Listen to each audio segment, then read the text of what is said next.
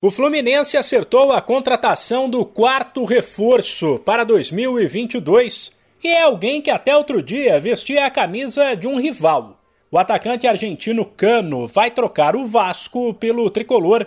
O jogador de 33 anos tem contrato com o time da Colina só até o dia 31 e já está certo que o vínculo não será renovado.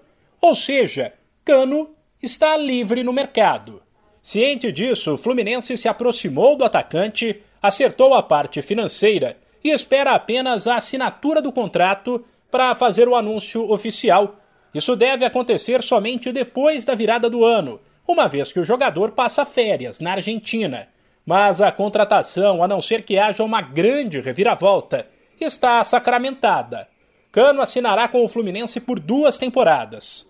Ele recebeu propostas de clubes de fora do país mas gostou do projeto do tricolor, que vai disputar a Libertadores. Sem falar que o atleta não se animou com a possibilidade de sair do Rio de Janeiro, por enquanto. Cano foi um dos artilheiros da Série B com 11 gols e foi contratado também porque Fred vai pendurar as chuteiras em 2022. Antes dele, o Fluminense já tinha fechado com outro atacante, William Bigode, ex-Palmeiras, além do volante Felipe Melo, que também estava no Verdão e do lateral equatoriano Pineida, do Barcelona de Guayaquil. De São Paulo, Humberto Ferretti.